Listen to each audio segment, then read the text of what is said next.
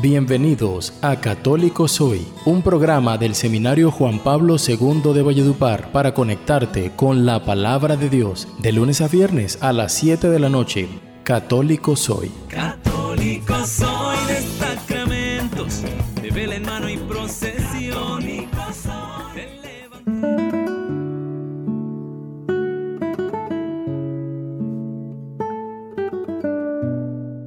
Muy buen día a todos ustedes que nos escuchan en este su programa Católico Soy a través de Ecos de la Buena Noticia en los 95.7 FM, El Esplendor de la Verdad en los 88.7 FM, también a través de la emisora virtual Alegría y Gozo y como novedad a través de esta plataforma podcast Anchor.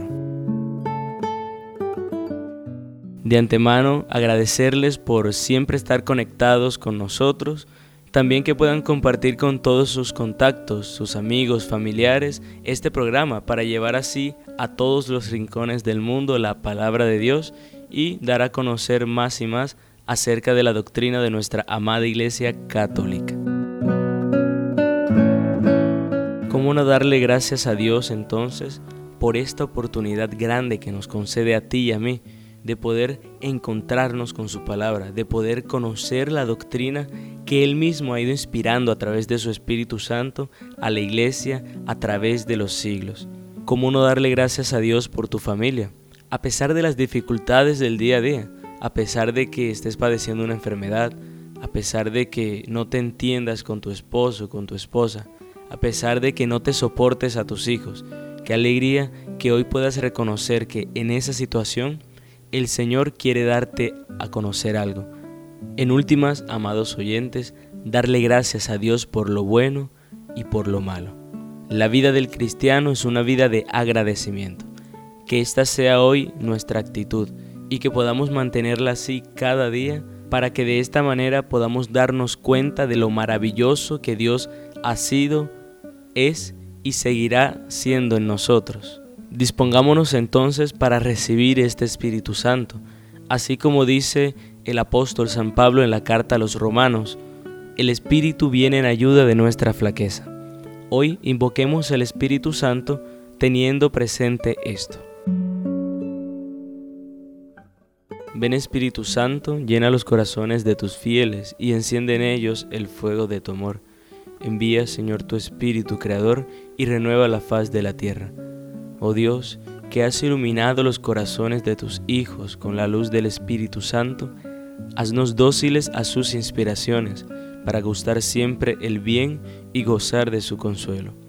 Por Cristo nuestro Señor. Amén.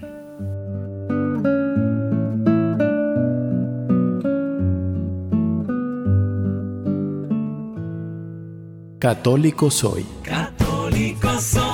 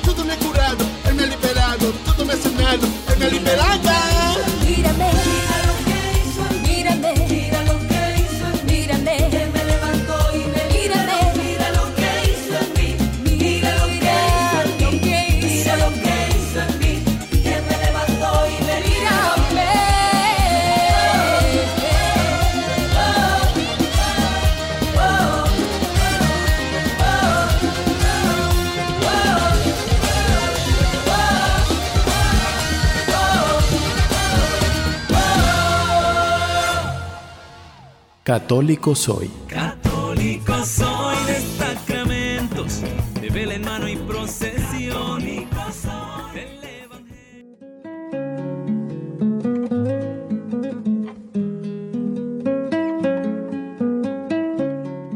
Lectura del Santo Evangelio según San Lucas. En aquel tiempo dijo Jesús a sus discípulos, había una vez un hombre rico que tenía un administrador, el cual fue acusado ante él de haberle malgastado sus bienes. Lo llamó y le dijo, ¿es cierto lo que me han dicho de ti? Dame cuenta de tu trabajo, porque en adelante ya no serás administrador. Entonces el administrador se puso a pensar, ¿qué voy a hacer ahora que me quitan el trabajo? No tengo fuerzas para trabajar la tierra y me da vergüenza pedir limosna. Ya sé lo que voy a hacer para tener a alguien que me reciba en su casa cuando me despidan. Entonces fue llamando uno por uno a los deudores de su amo. Al primero le preguntó, ¿cuánto le debes a mi amo? El hombre respondió, cien barriles de aceite. El administrador le dijo, toma tu recibo, date prisa y haz otro por cincuenta. Luego preguntó al siguiente, ¿y tú cuánto debes? Este respondió, cien sacos de trigo. El administrador le dijo, toma tu recibo y haz otro por ochenta.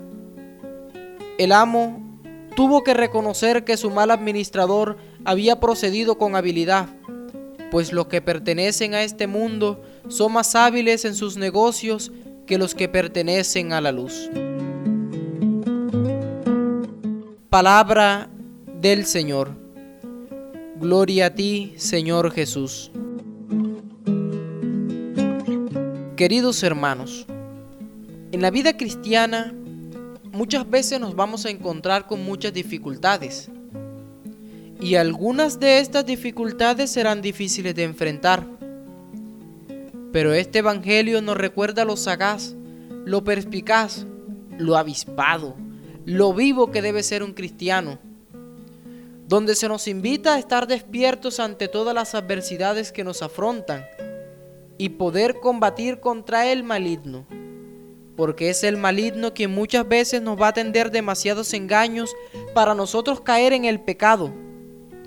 Pero nosotros, queridos hermanos, al ser sagaces, sabremos descubrir esos engaños, verlos con claridad, que no importa lo confuso que puedan ser, no importa cuán difícil sea la situación, nosotros tendremos la capacidad de salir de ella.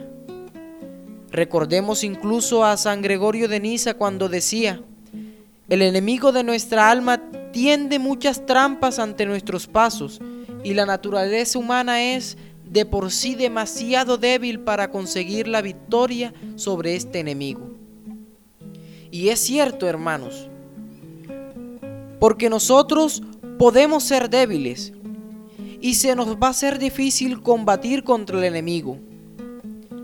Pero nosotros debemos buscar la forma de captar estos problemas y que seguramente cuando nos adiestremos a la voluntad de Dios tendremos más facilidad para resolverlos.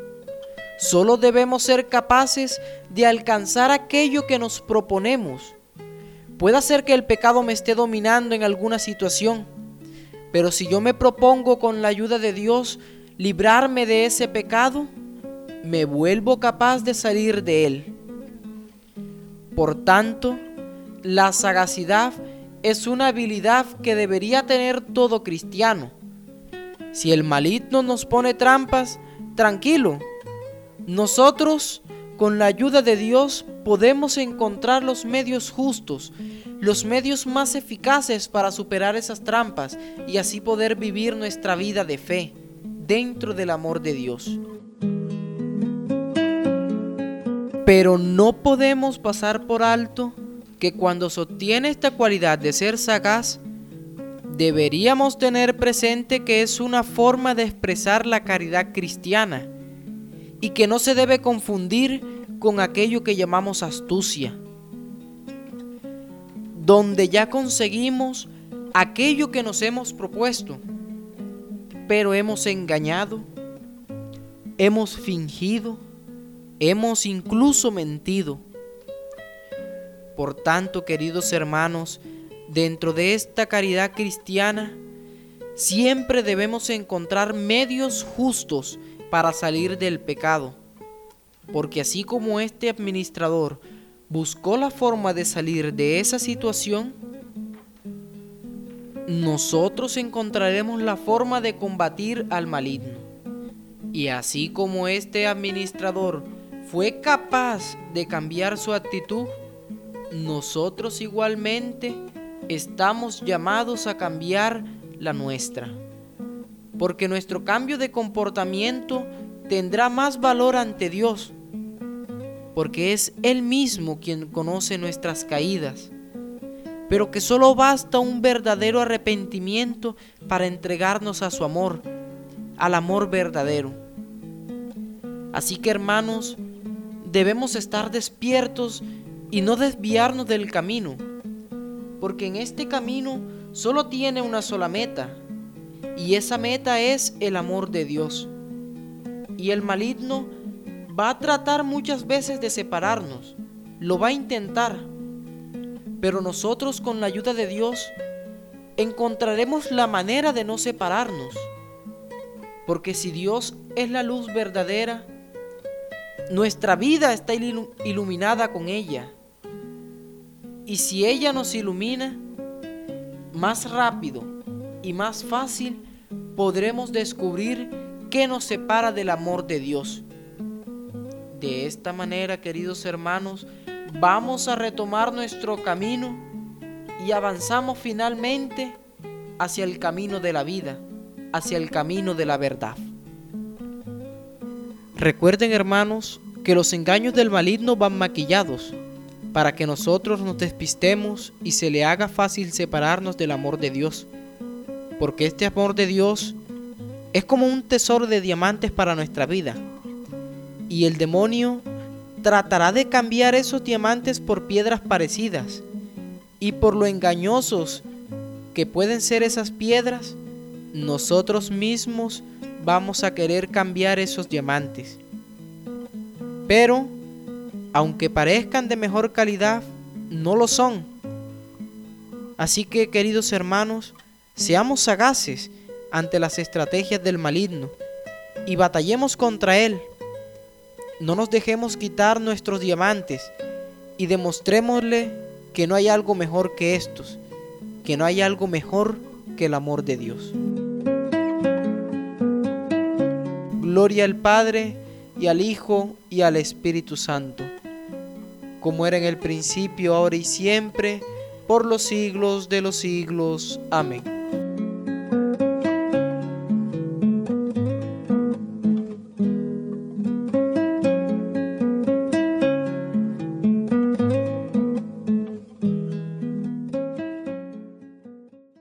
Católico soy.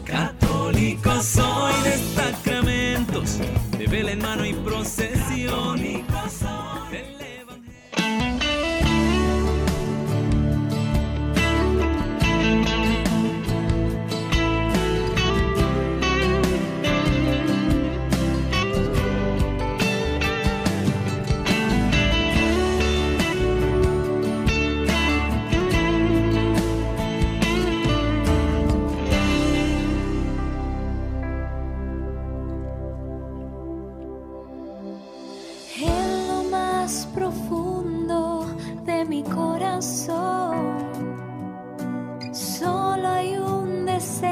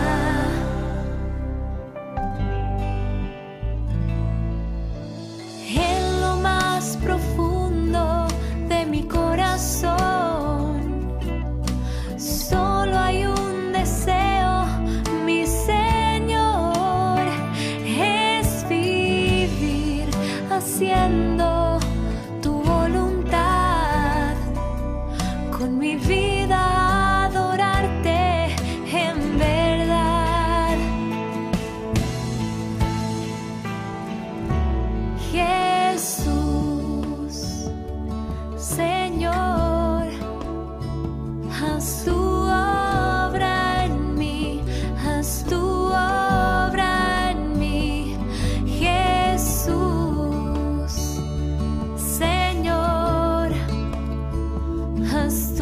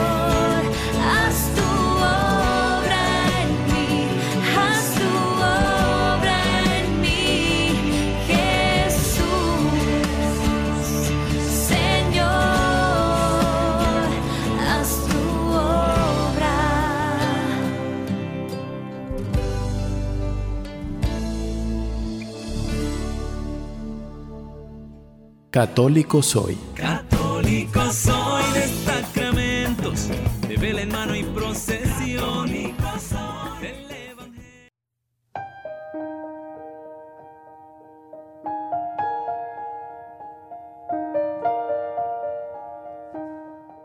Muchas gracias a mi hermano José Daza, el seminarista que nos ha compartido la reflexión de este bello Evangelio. Que el Señor lo bendiga y que la Virgen guarde su vocación.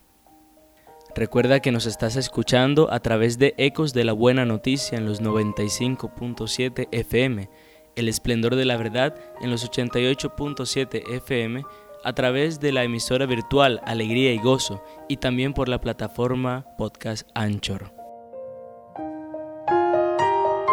Continuamos nuestro viaje en la doctrina de la Santa Iglesia Católica.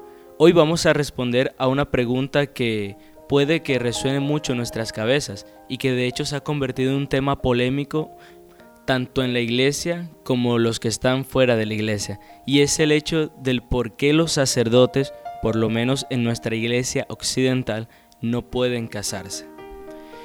Como les decía, este es uno de los asuntos de los cuales más se habla en algunos ambientes eclesiásticos, pero también no eclesiásticos, y hacia el cual más de una denominación cristiana orienta sus críticas. Es la disciplina actual de la Iglesia Católica, según la cual quien se acerca a las sagradas órdenes, cosa que hemos reflexionado durante estos programas, debe profesar votos de castidad perpetua o el celibato. Digamos desde un primer momento que se trata de una disciplina eclesiástica, sujeta a cambio, que de hecho cambió y puede teóricamente seguir cambiando. No se trata de un dogma de fe. La hermana Iglesia Ortodoxa, que ordena sacerdotes válidamente, según el juicio de la Iglesia Católica, admite hombres casados al sacerdocio. Es más, la misma Iglesia Católica en los países donde predomina el rito bizantino, por ejemplo en Ucrania, por mencionar alguno, ordena sacerdotes a hombres casados, los cuales continúan viviendo vida matrimonial después de la ordenación. Pero al mismo tiempo la Iglesia cree en el celibato sacerdotal, es un don de Dios, y que hoy por hoy sería un error cambiar la legislación, la legislación actual, y la bimilenaria Iglesia tiene sus buenos motivos. Para entender el motivo último de esta práctica que se tiene en nuestra Iglesia, y también valorar los alcances profundos de esta misma, hay que leer y meditar dos textos que son esenciales para esta práctica del celibato. El primero es Mateo 19, 10, 12 y el segundo es el capítulo 7 de la carta de San Pablo a los Corintios. Estos textos dan el espíritu que late tras la legislación del celibato sacerdotal. Leyendo estos pasajes, el fiel entiende que se trata de una vocación de Dios, en vistas al reino de Dios, y que solo sin razonar puede alguien rápidamente afirmar que es un invento de los curas, como muchas veces se escucha. En efecto, más allá de la disciplina eclesiástica, que puede cambiar y de hecho fue cambiando con el paso del tiempo, sin embargo quedarán siempre en pie aquellas claras palabras del apóstol. El célibe se ocupa de los asuntos del Señor mientras que el casado de los asuntos del mundo, y está dividido. Esto lo podemos encontrar en el capítulo 7 de la primera carta a los Corintios. Si perdemos de vista estos textos bíblicos, perderemos de vista el centro de la cuestión. Entonces, amados oyentes, vemos que estos textos nos muestran que desde la iglesia primitiva, desde los inicios de nuestra amada iglesia católica, se vivía el celibato. De hecho, el matrimonio sufrió tal detrimento que nadie se quería casar. Era tan importante el celibato que el matrimonio fue relegado. Todo mundo quería ser célibe, porque el celibato se veía y se ve hoy en la iglesia como una vocación en vistas al cielo.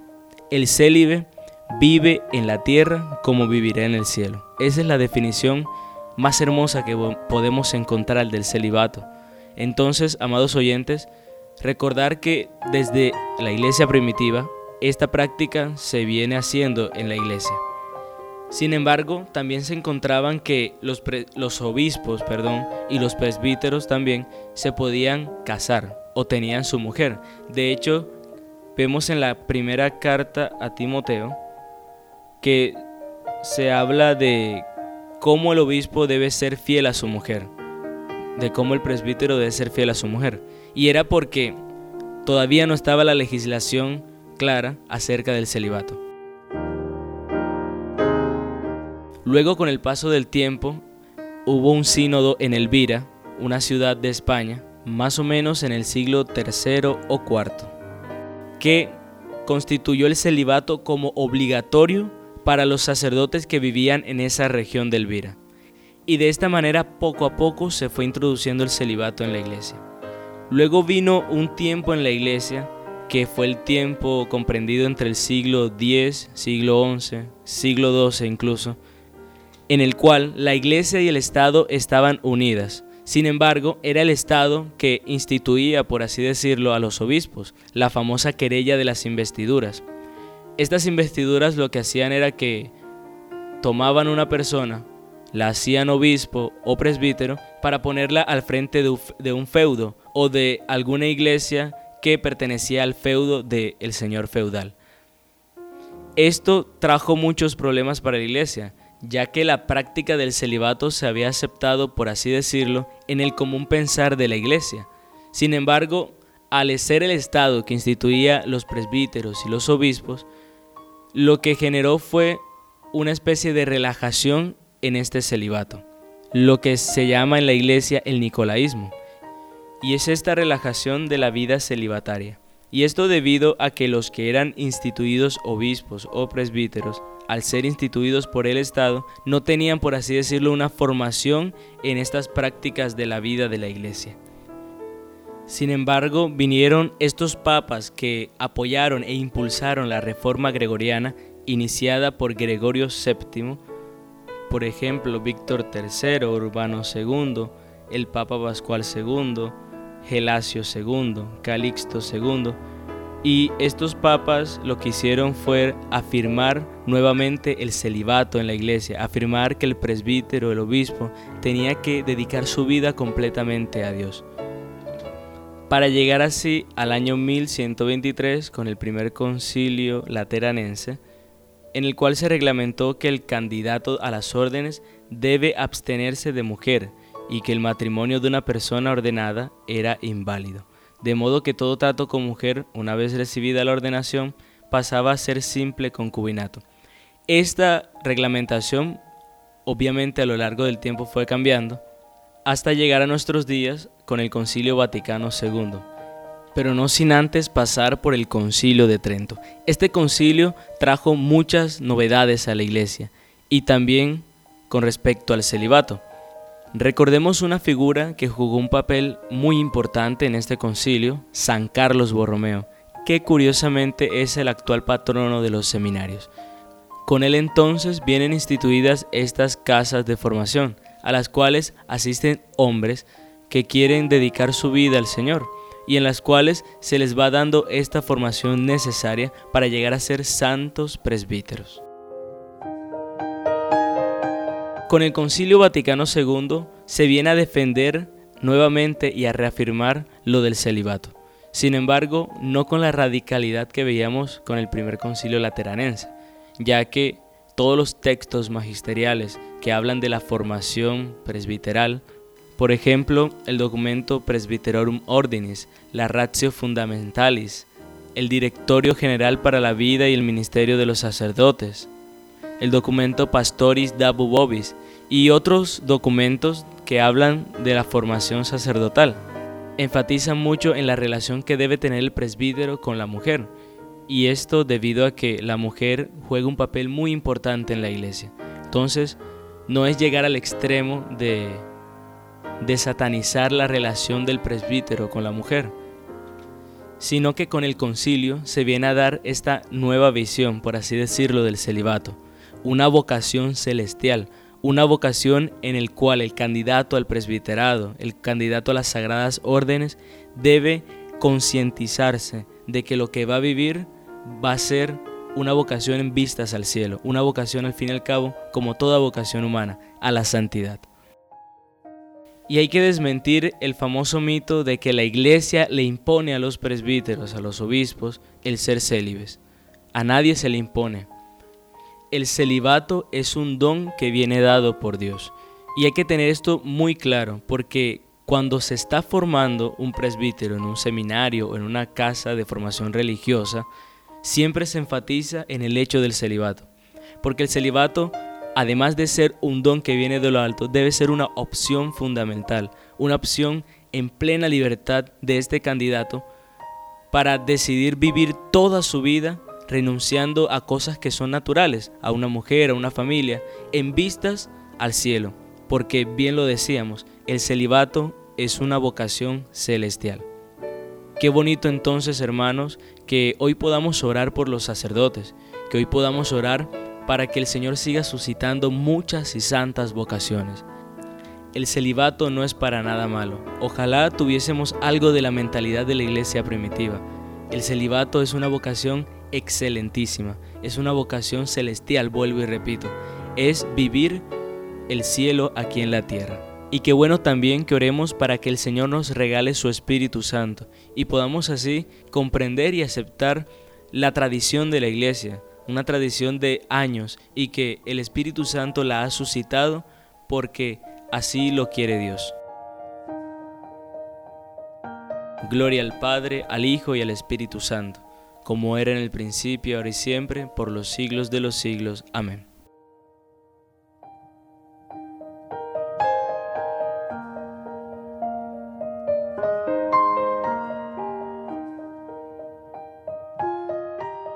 Católico soy. Católico soy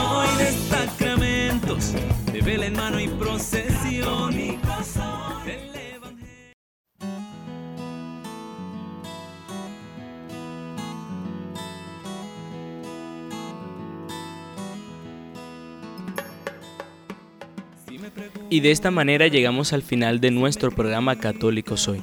Recuerda que lo has seguido a través de Ecos de la Buena Noticia en los 95.7 FM, El Esplendor de la Verdad a través del 88.7 FM, a través también de la emisora virtual Alegría y Gozo y ahora por la plataforma Podcast Anchor. Muchas gracias y que el Señor te bendiga que corre fuerte por mis venas y enamorado en pan y vino y él he jurado mi destino porque yo católico soy de sacramentos de vela en mano y procesión del